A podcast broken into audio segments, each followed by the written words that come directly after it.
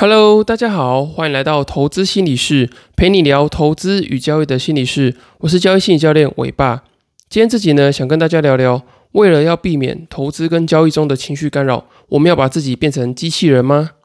有人曾经问我说：“诶，伟爸，我们学这么多这种交易心理学的知识啊，然后还有怎么样调整这个心理状态，那最终的目的是希望我们在交易中变成机器人吗？”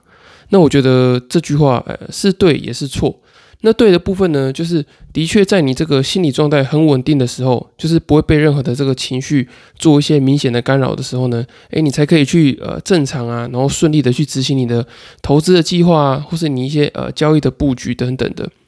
那这句话错的部分呢，就是我觉得呃人心其实没有这么简单，就是你没有办法完完全全的去隔绝掉所有的感受啊情绪的部分。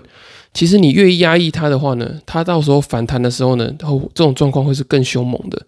就像我之前跟大家分享的这个白熊效应嘛，就是有一个心理学教授，他找了一些受试者来，然后跟他说呢，等下在这个十秒之内，你都不要想白熊。那结果过了十秒钟之后呢，诶，大部分的人脑中都是一个白熊的影子。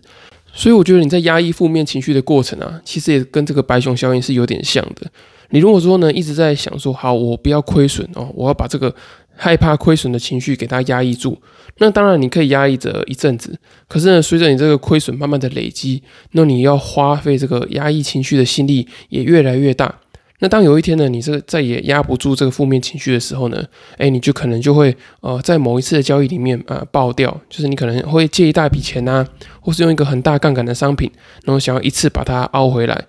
所以我觉得呢，呃，这个负面情绪啊，你不要用压抑的方式，呃，反而是用这个呃心理调试啊，或是用这个呃适应恐惧、适应这种负面情绪的方式，反而会是比较好的。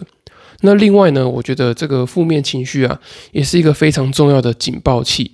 它会提醒说呢，诶，你哪边好像做的怪怪的。那就像这个呃索罗斯啊，大家都知道说，诶，当他在交易的时候，他会背痛。或是呢，感觉到闷闷的啊，他就知道说他那笔交易可能是做的不好，或是呢违反他呃一直以来的这种呃交易的 SOP。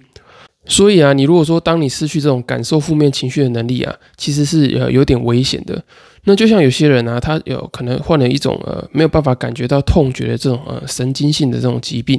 那当他不会感觉到疼痛的时候啊，呃他就很容易会遇到一些危险。那很多人可能会想说，诶，感觉不到痛不是很好吗？就是不管是打针啊、跌倒什么受伤都不会觉得痛。可是呢，实际上，呃，这这些人就是他感觉不到痛的时候，他可能摸到一些呃烫的东西啊，或是摸到一些刺的东西，他没有办法感觉到的，他哪边不舒服，所以很常造成一种状况，就是呃他的器官会莫名其妙的受伤，因为他没有办法在第一时间呢就呃。感觉到这个东西可能对他来讲是有伤害的，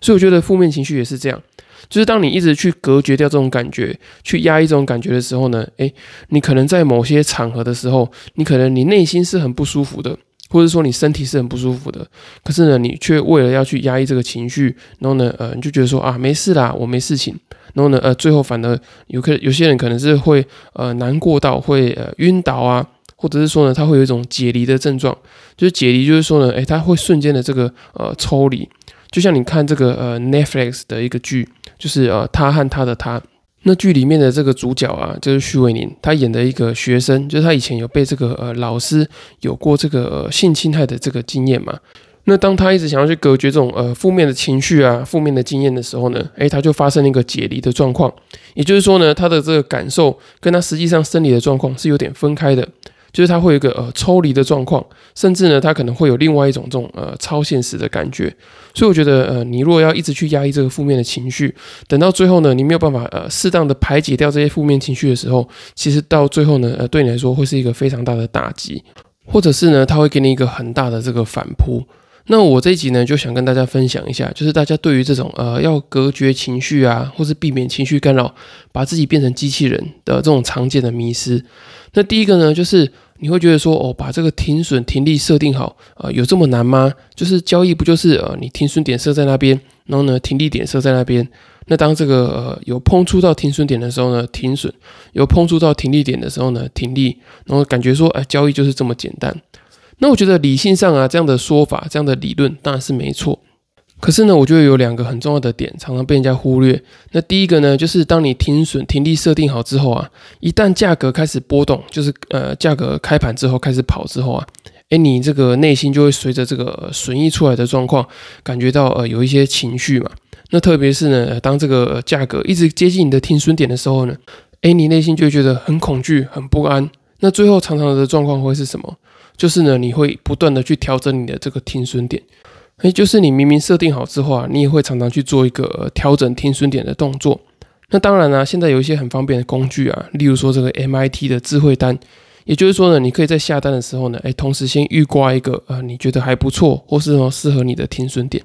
可是呢，我在这个呃交易心理咨询的时候啊，或者说我看有些其他人分享的时候，也是常常会有这种呃，我就算挂了这个呃智慧单啊，智慧停损单，我还是会去做这个呃调整智慧停损单的动作。所以我觉得呢，呃，要有一个呃情绪的这种管理，情绪的调试是非常重要的。那第二个部分呢，就是你如果说你在不了解自己心理状态啊，或者心理期待的情况之下。你设定的这个停损跟停利点，不见得是你能够呃很果断的去执行的。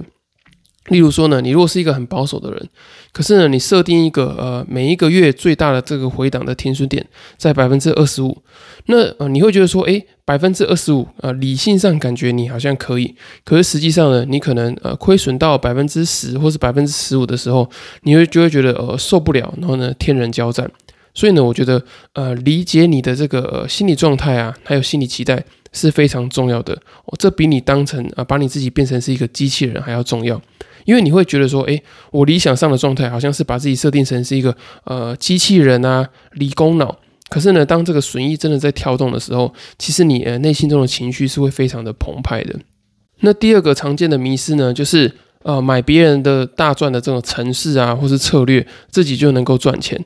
那我常常会听到一种说法，就是说，诶，呃，想要去呃跟别人，或是跟一些呃交易的大师啊，或者是呃网络上的课程，买一些大赚的城市或是策略。那我觉得这个是大家一个普遍的迷失。那倒不是说这些大师呢，他卖的这个策略跟城市是不好的，或是不会赚钱的。因为我相信，当他们可能一定都有一定的呃市场的经验啊。或者说他们呃曾经有一些获利的经验，然后他们把这些获利的呃经验写成这些呃城市的逻辑啊，或者是一个呃简单容易上手的这个交易策略。可是呢，我之前呃有曾经分享过，就是每个人的这个心理风险承受度都不同，然后呢，大家在这个交易中的心理期待也不相同。那就像我之前有讲过一集啊，就是呃，为什么我用大师的投资方法赚不了钱？我之前在第二十集的时候呢，有分享过这个呃很重要的标题，为什么你没有办法重复这个呃大师的这个获利轨迹呢？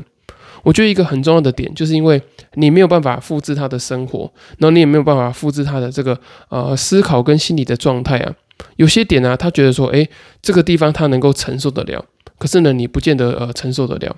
就像这个股票作手回忆录的作者啊，杰西·里佛某，他那时候呢，呃，很快的就是赚很多钱，然后一下子呢又破产，然后又赚很多钱，然后这样来来回回啊，大概七八次左右。那你说他的这个交易策略适合你吗？如果你是一个很呃稳健，然后呢想要做一个这种稳健投资的这种呃上班族或者是投资人的话，诶，你如果用这样的策略呢，你可能每天都会睡不着觉。所以我觉得呢，在你用这个呃大师的这个交易方法之前，你一定要先想想看，他这个交易策略的内涵是不是跟你的这个心理状态是呃相符的。他也许有些地方啊是呃用很多的这个杠杆，或者是说呢呃他选的这个标的可能是波动非常大的，那不见得呢适合你当下这个心理的状态。那我觉得这些方法呢并没有对错，而是呢呃适不适合你而已。那你内心可能会有一个疑问啊，就是呃，只是买一个策略，然后用个别人的这种程式跟方法，有这么重要吗？就是为什么我一定要知道说我现在的这个心理状态跟这个方法是不是相符的呢？因为我觉得有一个很重要的点，就是呢，当你心里这一关过不去的时候呢，你的手就会按不下去。因为我们会常常听到有些人，呃，就是他买了一个城市之后呢，诶，会发生什么样的状况？就是他后来就一直在调整这些呃城市的参数啊。或者是说呢，他会调整这个呃城市的进出场点，所以我觉得你如果说你在不了解自己的这个呃心理状态跟心理期待的情况之下，你随便拿一个不知道交易脉络的城市或者策略来用的时候呢，哎，你就很容易会做这些呃中途的调整啊，或者是说呃做这些呃跟交易策略不符的这些行为。那第三个迷失呢，就是觉得说，诶，可以把自己活得像一个机器人。那我觉得呢，呃，的确，你可以活得像这种，呃，很像机器人的样子。就是呢，每天呃上班呃八点做什么事情，九点做什么事情，你可以让你的生活呢很一成不变，很规律，然后呢每天都吃一样的东西，呃穿一样的衣服，然后呢做一样的行程，我觉得呃是能够做得到的。那你也能够在这个交易中呢，呃把它变成是一个很例行的、很公式化的事情。可是呢，我觉得这样的生活呢，我觉得是非常辛苦的。就像呃我举我自己的例子啊。就像我之前呃七八年前呢，刚毕业的时候，我那时候就是因为呃有借贷啊，然后用这个融资的方式，然后呢亏了一百多万。那当时呢，我每天都处在一个很难过的这种情绪里面嘛，所以呢，我决定我是要先把自己呢变成是一个呃行尸走肉的模式，然后呢不要太难过，然后呢也不要太笑。那当我这样的状况呃持续了几个月之后呢，诶，我发现当时的生活啊，真的完全没有什么记忆点。就是当我隔绝了这些难过的这个情绪之后啊，我也会同时呃隔绝让我这个呃开心的感觉，因为我等于说我就是把我这个情绪的接收器给它切断嘛。就是别人可能跟我讲一个很好笑的笑话，我也会觉得说，哎，这好像没什么。然后别人跟我分享一件很难过的事情，嗯，我也会觉得说没什么。那这样子情绪压抑久了之后啊，其实很容易会有一个呃压不住的反弹。也就是说呢，当我一直想要把这些呃正负面的情绪把它压抑下来的时候，诶，最后我可能到某个点我受不了的时候呢，诶，我就会一次把这些压抑的情绪把它呃倾泻出来。那这种状况我印象很深刻，就是呃当我压抑一阵子之后啊，诶，我觉得说好像呃快受不了了，就是我一直呃压这些情绪，压这些情绪，然后最后当我看到某一个交易机会看起来好像不错，好像可以翻身的时候呢，诶，我又。又又把一笔呃，我存了一些呃一阵子的这个资金，再把它投入进去。那我觉得呢，呃，这样的状况呃，主要是因为我想要呃看看这次的这个赚钱之后呢，可不可以让我不要再继续压抑这些负面情绪，我压抑的很痛苦。那我觉得呢，这种这种方式不是一个好的心理调试的方式，因为你只是啊把这些呃垃圾呢压在一个你看不到的地方。可是时间一久呢，它其实还是会发臭，你知道吗？然后就是它那些呃飘出来的味道啊，就会干扰到你这个日常生活的状况。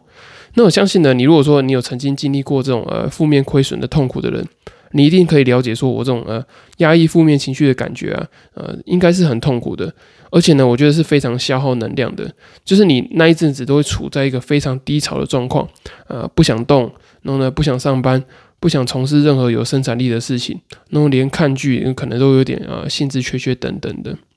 那么以上呢，就是我觉得大家对于这个呃情绪隔绝常常会有这个迷失。那我想提醒大家，就是在学习交易心理的过程中啊，是让你去探索这个自己的投资跟交易的心理状态，还有心理的期待，并不是要让你要活得像一个机器人一样。因为呢，呃，虽然说你活得像机器人一样，可能会比较轻松。因为呢，你没什么这种痛苦的感觉，可是呢，这样的生活往往会让你觉得没什么滋味。然后呢，最后你回头再看的时候，好像有一种啊没什么记忆点，然后呢没有办法认真活在当下的感觉。所以呢，我觉得最理想的状态啊，是你可以辨识这些情绪，然后呢，你也可以知道怎么样去适应这些负面的情绪，然后跟他们呃共存。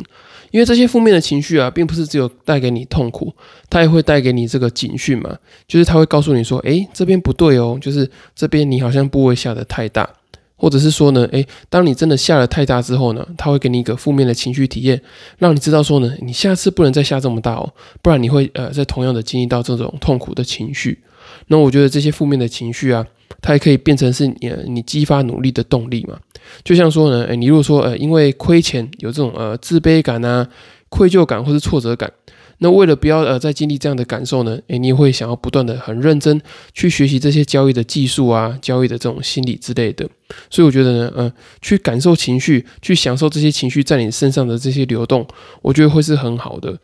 那如果说听完这一集之后啊，你还是对于你自己的这个交易心理状态啊，或者交易的心理期待，或是交易过程中产生的这些情绪，感觉到有点困惑的话呢，诶，我推荐你呃购买我刚出版的新书《在交易的路上与自己相遇》。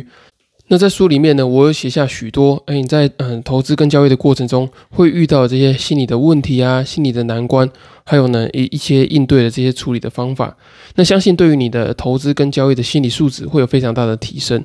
那如果说你没有时间看书的话，可是又想要快速的找到自己交易心理的盲点，改善交易心理素质的话呢，诶，我也会推荐你用透过这个下方资讯栏的表单去报名这个线上交易心理咨询。我可以呢比较快的用这种一对一的方式，帮你找到这个呃交易心理的盲点啊，还有一直困扰你的这个交易心理的议题。那如果说你都没有付费的考量的话呢，也很欢迎你参考第二十四集的题目，你可以整理起来之后呢，传讯息或是寄信给我，我可以帮你做一个免费简易的交易心理咨询。以上就是今天的内容，谢谢大家的收听。那如果说你喜欢的话呢，请帮我到这个 Apple Podcast 或其他平台给我五星的评价跟留言，我会非常的开心。因为你们的支持呢，就是我持续分享最大的动力。那如果说有留言的问题的话呢，我也会在之后的节目整理起来之后再回复给你们。今天的节目就到这边喽，祝大家交易跟生活都顺利，我们下次再见，拜拜。